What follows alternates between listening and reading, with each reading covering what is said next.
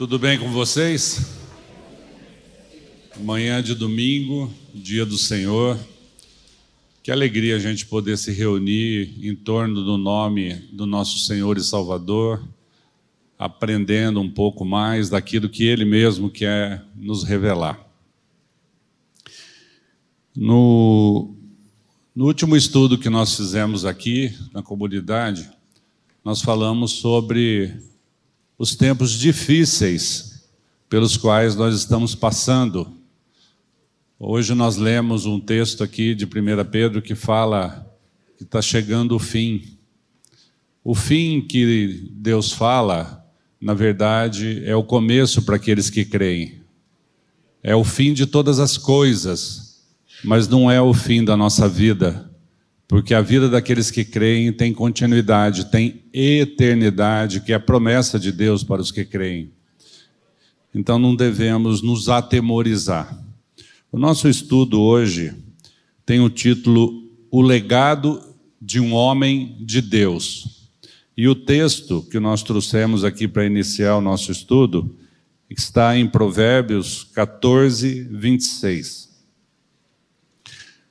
No temor do Senhor tem o homem forte amparo, e isso é refúgio para os seus filhos. Pai, nós te agradecemos pela revelação da tua palavra e pelo poder do teu Santo Espírito. Traz ao nosso coração a mensagem do alto para a edificação da tua igreja. Em nome de Jesus. Amém. Um homem tem muito que aprender em sua jornada para se tornar um homem de Deus. Todos podem até se tornar homens por meio da companhia e experiências de outros homens, mas para se tornarem homens de Deus, somente por meio da intervenção ativa de Deus. Isso não acontece, não pode acontecer de outra maneira, somente por meio da vida de Cristo e no temor do Senhor, é que o homem se torna verdadeiramente a imagem e a semelhança do seu Criador. Como eu disse, a gente já começou a trabalhar sobre essa questão é, dos tempos difíceis e hoje o nosso estudo tem uma ligação com a palavra hombridade. Estamos, Deus está trazendo ao nosso coração esse assunto, e é um assunto que tem uma relevância muito grande para nós que vivemos com a responsabilidade de administradores, a responsabilidade de despenseiros, a responsabilidade de mordomos que temos das coisas de Deus. E o legado de Deus não são as coisas, o legado de Deus é uma vida espiritual. É a fé em Jesus Cristo, é o Evangelho que será pregado através de cada um de nós. Para a gente falar sobre isso, nós precisamos falar um pouco sobre o que deturpou, o que levou o homem a se distanciar de Deus, que foi exatamente o pecado. O pecado faz separação entre nós e Deus. E essa separação nos torna diferentes de Deus. Fomos, fomos criados à sua imagem e à sua semelhança, mas o pecado fez com que a gente se distanciasse da imagem de Deus. E a nossa referência hoje é muito distante do propósito de Deus para aqueles que ainda não conhecem, não o conhecem e para aqueles que ainda não creem. Então, muitas vezes dentro da igreja nós vemos pessoas é, que, apesar de estarem ouvindo, apesar de estarem tendo contato com a palavra, muitas vezes é, não levam a sua vida da forma que é o propósito de Deus no temor do Senhor. Essa expressão, então, para nós é muito importante, porque o temor do Senhor não significa medo, mas significa dependência, significa relevância.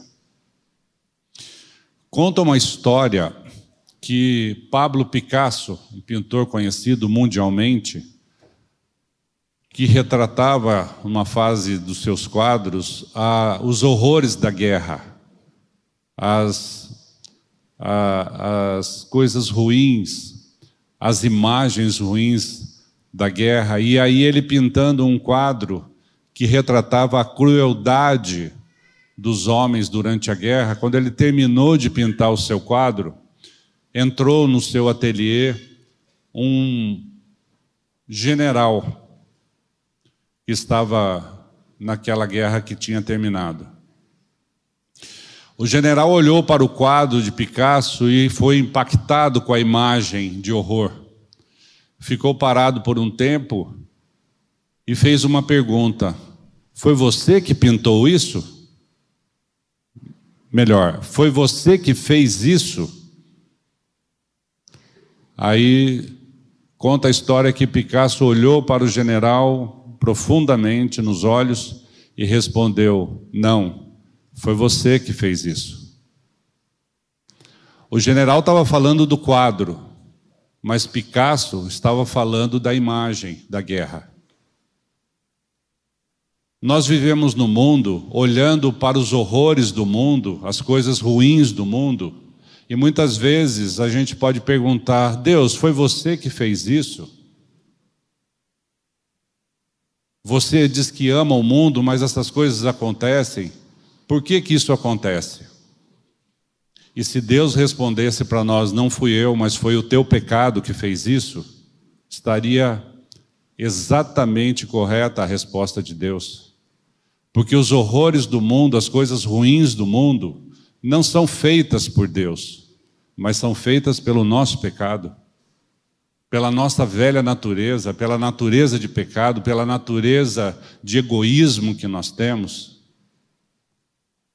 Então, quando nós falamos em legado, em deixar, o que, que nós vamos deixar aqui neste mundo, nós temos que olhar para a obra de Deus e ver que o propósito de Deus não é deixar um mundo caótico. Quem faz o caos somos nós. Quem provoca o caos somos nós.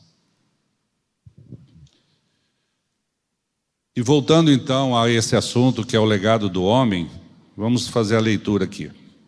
O homem pode ocupar duas posições na vida quando o assunto é legado na posição passiva quando recebe uma herança, ou na posição ativa quando transmite a sua herança.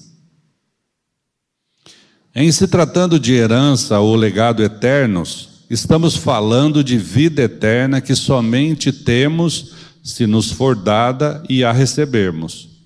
Hebreus 12, 28, vamos ler juntos? Por isso, recebendo nós um reino inabalável, retenhamos a graça pela qual sirvamos a Deus de modo agradável, com reverência e santo temor. A herança que Deus nos deixa é um reino inabalável, que não se abala, que não se deturpa, que não se perde, que não se corrói. Porém, como homens aqui neste mundo, a, a herança que nós deixamos é uma herança que se corrói, que se perde. Quantas vezes nós vemos herdeiros que pegam a herança e simplesmente perdem tudo, acabam com tudo, porque não foram preparados para receber essa herança, porque não foram ensinados a conservar essa herança porque não ouviram daquele que passou a herança, via de regra são os pais, não ouviram dos pais como lidar com essa herança, mas Deus nos deixa uma herança inabalável, que não ninguém que recebe pode perdê-la. Escrevemos uma página de cada vez no livro da nossa vida. As decisões diárias que tem como espinha dorsal esse reino inabalável espiritual de Deus, constroem o caráter que deixaremos como legado de graça, pela qual servimos a Deus de modo agradável, com reverência e santo temor para aqueles que virão após nós. O ensino do Evangelho, o viver a vida cristã, o viver o Evangelho dentro das nossas casas, é uma herança de graça para aqueles que virão, a nossa descendência. O que, que eles vão aprender dentro de casa, dentro dos nossos lares? Qual é o valor que eles terão como norte das suas vidas? Não estamos falando de uma herança material. Em 1 Pedro 1, de 3 a 5, nós vamos ler assim: Bendito o Deus e Pai de nosso Senhor Jesus Cristo, que, segundo a sua muita misericórdia, nos regenerou para uma viva esperança, mediante a ressurreição de Jesus Cristo dentre os mortos, para uma herança incorruptível, sem mácula, imarcessível reservada nos céus para vós outros que sois guardados pelo poder de Deus mediante a fé, para a salvação preparada para revelar-se nos último tempo. Essa é a verdadeira herança. Essa é a, esse é o verdadeiro valor que nós, como homens e mulheres de Deus, no que vivem no temor do Senhor, devemos deixar aqui neste mundo. Essa é a marca que nós devemos deixar aqui. Nesse momento você deve estar se perguntando: qual será o meu legado? O temor a Deus é uma atitude de respeito e reverência que nos é despertada por Ele mesmo, levando-se em conta a nossa regeneração na cruz de Cristo. Em 2 Coríntios 5,17, a palavra nos ensina: E assim, se alguém está em Cristo, é nova criatura. As coisas antigas já passaram, eis que se fizeram novas. Pela fé, cremos que morremos com Cristo e ressuscitamos com Ele para uma nova vida. Por isso, aqui não é o fim. Haverá sim o fim das coisas, mas aqui não é o fim dessa vida aqueles que estão salvos em Cristo Jesus, aqueles que já creem na sua morte e na sua ressurreição. Como diz a palavra aqui, as coisas antigas já passaram, eis que tudo se fez novo. Essa é a novidade, essa é a nova, a, a boa nova do Evangelho, que é a salvação por meio de Cristo Jesus. No entanto, falaremos aqui sobre o legado de um homem que teme ao Senhor no contexto do Salmo 112. Podemos ler o Salmo 112. Aleluia! Bem-aventurado o homem que teme ao Senhor e se compraz nos seus mandamentos. A sua descendência será poderosa na terra. Será abençoada a geração dos justos na sua casa há prosperidade e riqueza, e a sua justiça permanece para sempre. Ao justo nasce a luz nas trevas. Ele é benigno, misericordioso e justo. Ditoso homem que se compadece e empresta, ele defenderá a sua causa em juízo. Não será jamais abalado, será tido em memória eterna não se atemorizará de más notícias. O seu coração é firme, confiante no Senhor. O seu coração, bem firmado, não teme até ver cumprido nos seus adversários o seu desejo. Distribui, dá aos pobres, a sua justiça permanece para sempre, e o seu poder se exaltará em glória. O perverso vê isso e se enraivece, range os dentes e se consome. O desejo dos perversos perecerá. Aleluia. O que Deus fala na Sua palavra é a verdade que nós aqui nesse mundo devemos tomar posse como prática de vida. A palavra é muito prática. A palavra nos ensina aquilo que vem dar descanso ao nosso coração. A que nós devemos apegar? A quem nós devemos nos apegar? Como nós devemos nos comportar? Nós devemos viver com medo? Nós devemos viver enclausurados? Nós devemos viver sem intimidade com o Senhor? Não, não. A palavra nos ensina que, em primeiro lugar, nós devemos ter essa, essa intimidade com Deus, viver na submissão da Trindade Santa, do Pai, do Filho e do Espírito Santo. Em segundo lugar, nós devemos conhecer a palavra de Deus, ter intimidade com a palavra de Deus, que é pela palavra que Deus fala conosco. E por fim, nós devemos servir aos irmãos, aos da família da fé, aos nossos filhos, às nossas casas, servir, não ser avarento, não ser ganancioso, não reter as coisas para nós mesmos, porque nós não vamos levar nada deste mundo. Pelo contrário, né? Pelo contrário, a gente deve ajudar as pessoas, deve ser dispenseiro, deve, aqui inclusive no texto que foi lido, devemos ser hospedeiros. Nós vemos ultimamente que as pessoas têm dificuldade de hospedar alguém nas suas casas, tem dificuldade até de convidar alguém para comer junto, para um almoço, para um jantar. Por que, que a gente tem tanto receio das pessoas, tem tanto medo das pessoas? O mundo faz isso com as nossas mentes, o mundo faz isso com os nossos corações, e fala que nós devemos então ser só viver no nosso egoísmo, viver no nosso mundo fechados nos nossos valores sem compartilhar nada com ninguém. Mas Deus vem e quebra esse paradigma na palavra, ele fala que nós devemos ser completamente ao contrário. Nesse contexto, destacamos três aspectos: o temor do Senhor, o legado e o serviço. Vejo, veja que não estamos falando de medo e nem de atemorizar com más notícias. Apesar do nosso foco aqui ser o homem que tem o seu caráter forjado por Deus em sua vida, não podemos deixar de mencionar também a construção que Deus faz na vida da mulher que teme ao Senhor.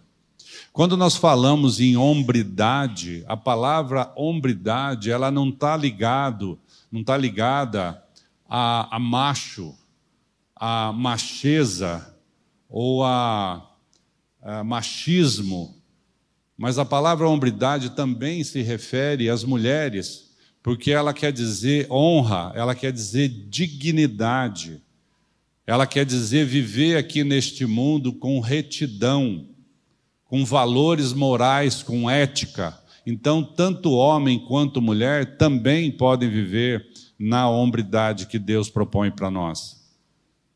Desde que viva de acordo com a palavra, na submissão da palavra de Deus. Então, nesse contexto, nesse aspecto em particular, podemos dizer que o Salmo 112 faz coro com Provérbios 31, de 10 a 31. O que, que é esse provérbio? Né? Muito conhecido, que é o provérbio que fala da mulher virtuosa. Então, não só o homem é tratado por Deus, mas também as mulheres são tratadas por Deus. Os Salmos 31, de 10 a 31, que se constitui no poema da mulher virtuosa, e todas as características do homem de Deus contidas no Salmo 112, também estão presentes em Provérbios 31, que aponta para a mulher que também teme ao Senhor, como está escrito mas a mulher que teme ao Senhor, esta será louvada. Então, meus amados, nós entendemos que tanto homem quanto mulher cabe aqui essa observação, que nós devemos entender que o marido tem uma função, a mulher tem outra função, mas ambas as funções são igualmente importantes para a edificação do reino de Deus aqui neste mundo. Tanto o que um homem faz quanto o que a mulher faz são igualmente importantes. Não há uma importância menor. Deus colocou cada um dentro das suas funções para que haja uma, um complemento para que o reino de Deus seja estabelecido nas nossas casas. Então eu quero chamar um texto aqui que vai dizer exatamente isso, que está em Efésios 5, de 25 a 27, né? porque a Bíblia nos ensina que tanto ao homem quanto à mulher, é, que são importantes no lar, cabe ao homem também levar a sua mulher ao conhecimento e, consequentemente, ao temor do Senhor, que é a régua que vai estabelecer esse nosso comportamento dentro das nossas casas.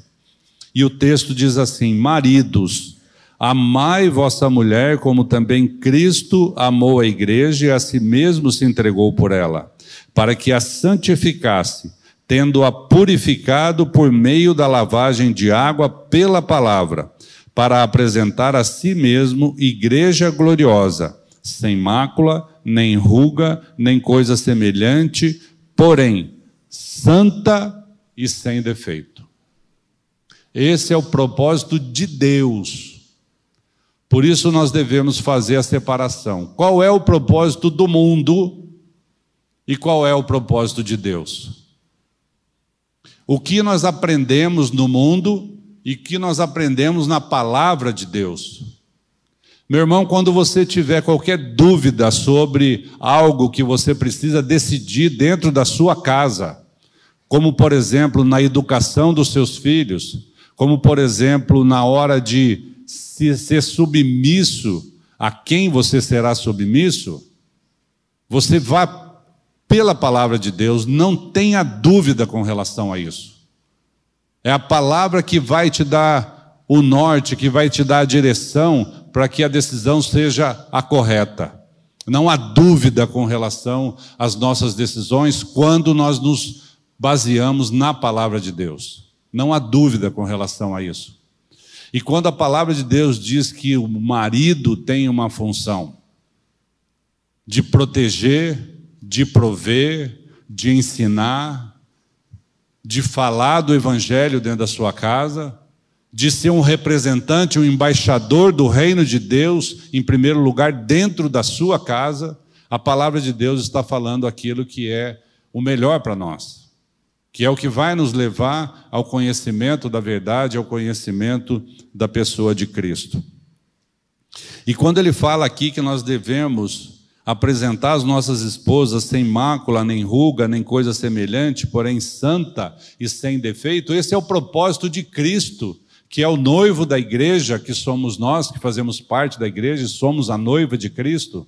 E o propósito de Cristo é nos apresentar sem mácula, sem mancha, sem nenhum defeito diante de Deus.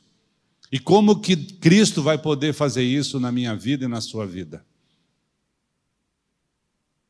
O temor do Senhor é o princípio da sabedoria e o conhecimento do santo é prudência.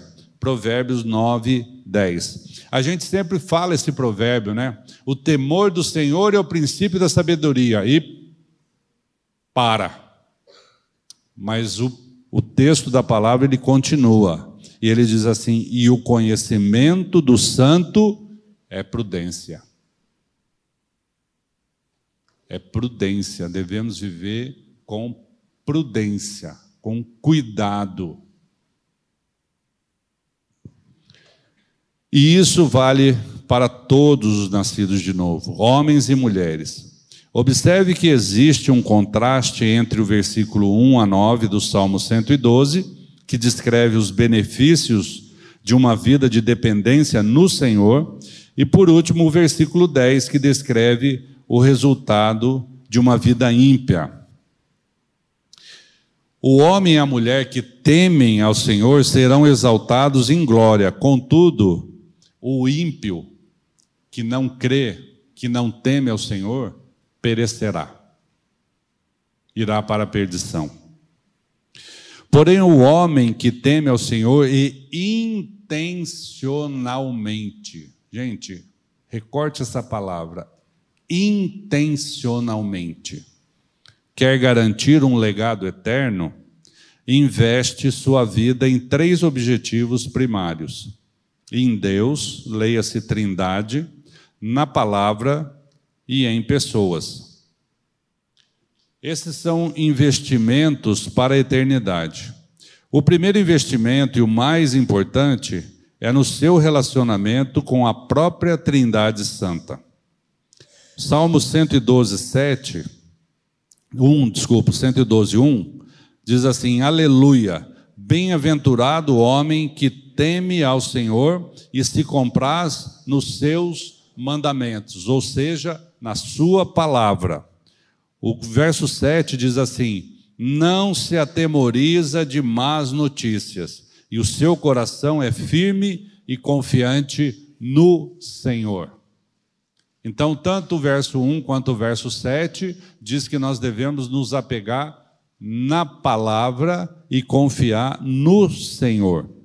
O temor do Senhor, conceito que marca a vida sábia, conforme o livro de Provérbios, Provérbios 1, 7 e 9, 10, significa andar com Deus a ideia é a de viver na presença do Senhor e adquirir a perspectiva dele sobre todas as coisas, ou seja, a perspectiva do alto.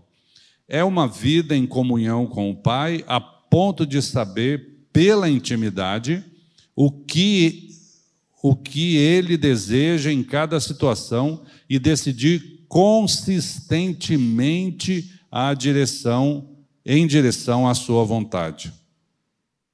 Então, nós vemos aqui que na palavra nós temos vários homens de Deus e nos lembramos aqui de Abraão. Abraão, quando foi visitado por Deus, quando foi retirado por Deus, escolhido por Deus, é, lá no, no capítulo 17 de Gênesis, né? E Deus disse assim para Abraão: anda na minha presença e eu te farei perfeito. Ou anda na minha presença e ser perfeito. Para que a gente consiga essa grandeza de Deus, essa perfeição de Deus, nós precisamos andar na presença de Deus. Andar na presença de Deus não significa um caminhar físico, significa dependência, significa vida de oração, significa leitura da palavra, significa dependência de pensamento, coração cheio do Espírito Santo, cheio da palavra. Significa uma dependência que faz diferença no nosso comportamento, que aparece na nossa casa, no nosso lar, para os nossos filhos, para a nossa descendência é um legado de vida eterna, é um legado de vida espiritual, é um legado de salvação, é um legado de santidade, não é um legado material, não é um, uma herança que se perde, que se corrompe, que se, se acaba, mas é um legado eterno que não se acaba. E para completar ainda por cima, é um legado que além de ser passado às nossas descendências, também são passados às próximas descendências pelos nossos descendentes.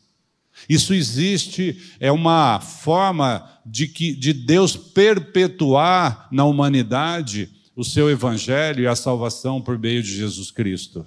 Então veja a importância que tem esse legado que nós podemos deixar para os nossos filhos esse legado que nós podemos transmitir aos nossos irmãos, à nossa sociedade, à nossa comunidade. É um legado de vida, mas esse legado só vai ser concreto se aparecer. Se as pessoas verem Jesus em você, se as pessoas virem que você tem uma vida diferente do mundo, senão isso não vai refletir, não vai ser realidade aqui. O coração do homem que teme a Deus não se atemoriza e é firme e confiante no Senhor. Esse homem é resoluto em seu compromisso para com Deus e em suas responsabilidades para com os homens. Aconteça o que acontecer, confiará no Senhor. Ele não vacila, é ciente da sua incapacidade e age em submissão reverente e desejo de servir ao Senhor quer seja no trânsito, na frente do computador, em seu trabalho ou em sua casa. João 15, 5, parte B, diz assim: Jesus disse: Porque sem mim nada podeis fazer. Tudo que fazemos fora da dependência do Senhor é fumaça. Tudo, tudo fora de Jesus Cristo, fora da dependência de Deus, não tem valor algum, porque é feito para a nossa glória e é feito para o benefício do mundo. E é justamente isso que Deus não propõe na Sua palavra para nós. Em segundo lugar, o homem que teme ao Senhor ama a Sua palavra e se compraz nos seus mandamentos.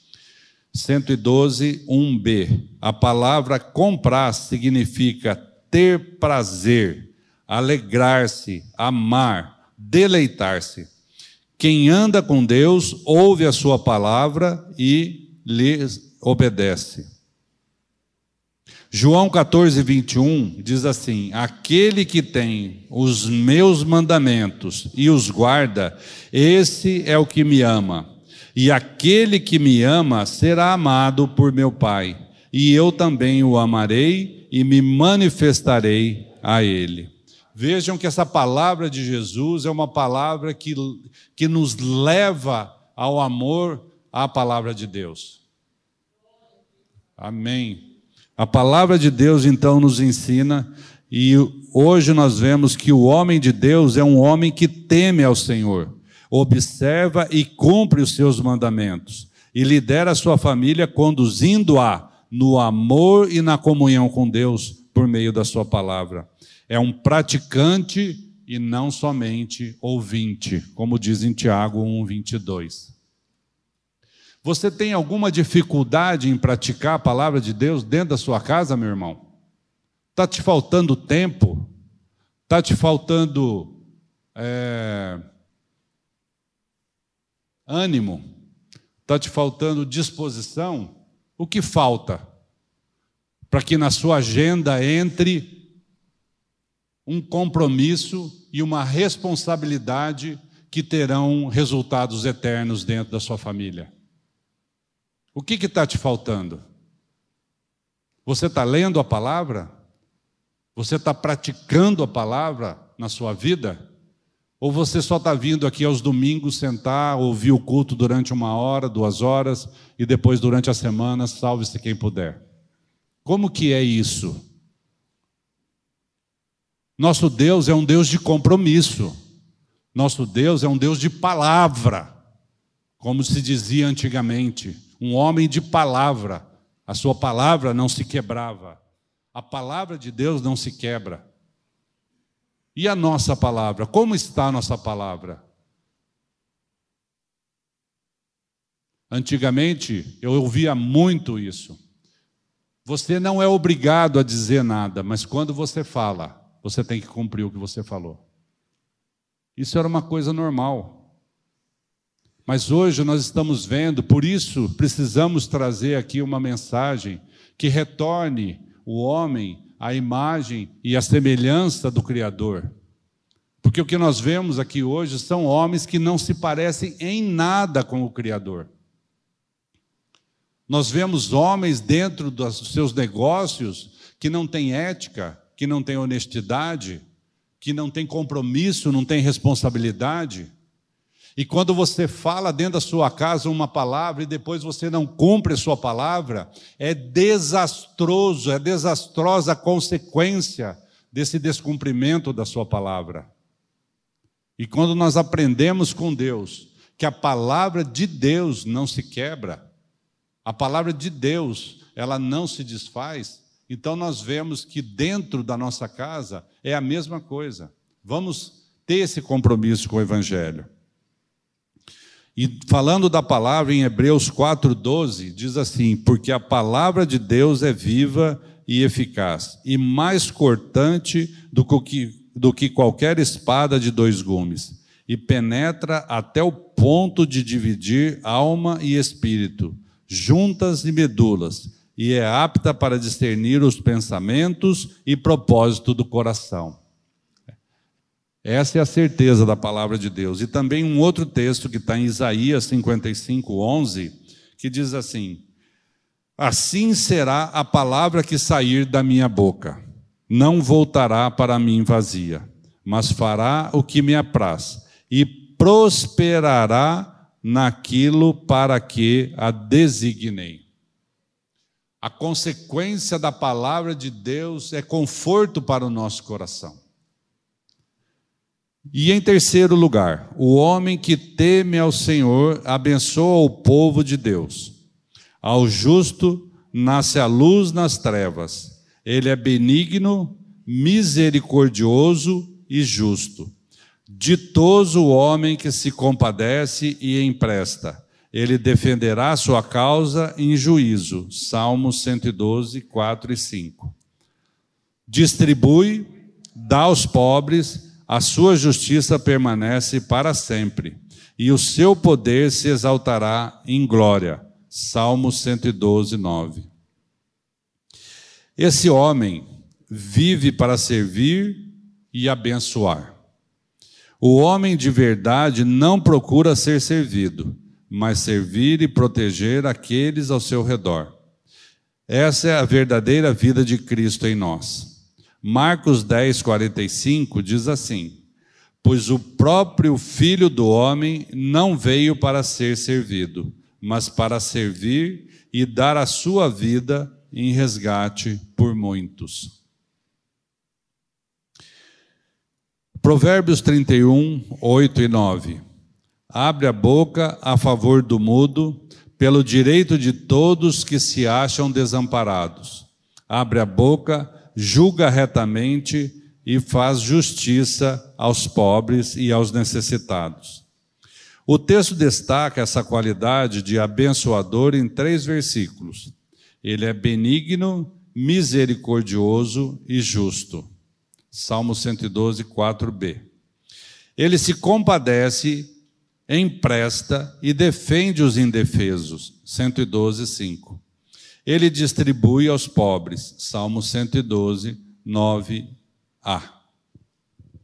Vejam que são compromissos do homem de Deus, do homem que tem o temor do Senhor, são compromissos de comportamento, de decisões que refletem no mundo o caráter de Cristo em nós. Lembram que no último estudo nós falamos aquele, aquela, acho que é um provérbio chinês, né? Que fala que homens fortes fazem tempos fáceis, tempos fáceis criam homens fracos. Homens fracos fazem tempos difíceis, e tempos difíceis fazem homens fortes. Essa é uma verdade. Nesse mundo aqui, nós podemos entender que a fraqueza faz tempos difíceis. Porém, mesmo no tempo de fraqueza, o homem de Deus que teme ao Senhor, ele se fortalece onde? Como que Paulo disse: quando estou fraco, é que sou forte. Se nós temos uma fraqueza no mundo, nós somos fortalecidos pelo poder de Deus nas nossas vidas. Então aí é que somos fortes. E esses homens fortes é que fazem os tempos fáceis. O que são tempos fáceis? Tempos de paz, tempos de harmonia, tempo de viver a vida neste mundo aqui, refletindo a imagem de Deus, a imagem e semelhança do Criador. Essa é a nossa referência. Essa é a linha que nós devemos caminhar, é o caminho que nós devemos ter, que é a vida de Cristo. E como o Salmo mostra, essa, essa generosidade se transmite como legado aos filhos. Nosso alvo é que os nossos filhos sejam uma bênção. E aonde quer que forem, que não vivam suas vidas para si mesmos, como está escrito em 2 Coríntios 5,15. E ele morreu por todos, para que os que vivem não vivam mais para si mesmos, mas para aqueles que por ele, aquele que por ele morreu e ressuscitou. Que nossos filhos aprendam isso com as nossas vidas. Que os nossos legados sejam legado, o legado de Deus espiritualmente para que os nossos filhos compreendam e creiam nessa verdade. Os homens que não temem ao Senhor, por outro lado, são egoístas e, querem servir e satisfazer a si mesmos. Mas a vida dos homens de Deus, especialmente no contexto do lar, é de sacrifício vivo, com os olhos voltados para a eternidade. Romanos 12, 1 e 2, nós lemos assim: Rogo-vos, pois, irmãos, pelas misericórdias de Deus, que apresenteis o vosso corpo por sacrifício vivo, santo e agradável a Deus, que é o vosso culto racional. E não vos conformeis com este século, mas transformai-vos pela renovação da vossa mente, para que experimenteis qual seja a boa, agradável e perfeita vontade de Deus. O homem que deseja deixar um legado eterno, anda na presença de Deus, ama a Sua palavra e abençoa as pessoas ao seu redor. Vou repetir. O homem que deseja deixar um legado eterno, anda na presença de Deus, ama a Sua palavra e abençoa as pessoas ao seu redor. Ele tem anseio pelo Pai, pelo Filho e pelo Espírito Santo. Ama as Escrituras e tem paixão por pessoas, especialmente pelos da sua família e da família da fé. Olha só, o homem de Deus ama, anda com Deus, ama as Escrituras e tem paixão por pessoas. Para reforçar aqui esse contexto, nós lemos lá em Gálatas, capítulo 6, de 7 a 10. A palavra diz assim: Não vos enganeis, de Deus não se zomba, pois aquilo que o homem semear, isso também ceifará. Porque o que semeia para a sua própria carne, da carne colherá corrupção. Mas o que semeia para o espírito, do Espírito colherá vida eterna. E não nos cansemos de fazer o bem, porque a seu tempo ceifaremos, se não desfalecermos. Por isso, enquanto tivermos oportunidade, façamos o bem a todos, mas principalmente aos da família da fé. A família de Deus, aqueles que são filhos de Deus, porque creem na palavra de Deus, fazem parte da mesma família. Porque aqueles que não creem não fazem parte da família de Deus, mas aqueles, aqueles que creem foram adotados para a família de Deus. E nós, nós que cremos, podemos dizer hoje que somos todos da mesma família, somos todos irmãos. E assim nós vamos fazer o bem a todos. Mas a palavra diz especialmente, principalmente aos da família da fé. O apóstolo Paulo, sempre inspirado pelo Espírito Santo de Deus, teve grande preocupação em conclamar os homens crentes a viverem seus papéis de forma a expressar o amor do Pai a graça do Filho e a comunhão do Espírito dentro de seus lares e na sociedade. 1 Timóteo 5,8 diz assim: Ora, se alguém não tem cuidado dos seus, especialmente dos da própria casa, tem negado a fé e é pior do que o descrente. Nós precisamos sim de cuidado precisamos saber ser cuidado, mas especialmente precisamos saber cuidar. Precisamos oferecer a nossa mão. Precisamos oferecer o nosso favor, o nosso tempo, uma palavra de conforto e muitas vezes até ajuda financeira, bens, por que não? Por que não? Assim também Salomão com toda a sabedoria que Deus lhe deu, escreveu no final do livro de Eclesiastes, aconselhando todos os homens, Eclesiastes 12, 13. Do, de tudo que se tem ouvido, A suma é: teme a Deus e guarda os seus mandamentos, porque isto é o dever de todo homem. Amados, vejamos que as Escrituras estão recheadas de parte prática de ensinamento que nós devemos tomar posse para que as nossas vidas sejam vidas voltadas ao temor do Senhor. Que possamos viver nesse temor do Senhor, que vivamos nesse temor do Senhor, que vivamos na, na reverência e na dependência do Senhor. Jesus Cristo foi morto na cruz e ressuscitou para nos levar a morrer e ressuscitar nele. O legado para a eternidade somente é possível se, pela fé, crermos que agora não somos mais nós que vivemos, mas é Cristo que vive em nós. Amém? Esse é o nosso legado, o nosso compromisso com Deus. Que o nosso Senhor Jesus nos abençoe, nos capacite, nos fortaleça e que as nossas casas sejam pequenos, pequenas igrejas, pequenos reinos, onde Jesus será o Rei dos Reis e sejamos todos, homens e mulheres, submissos no temor do Senhor. Amém?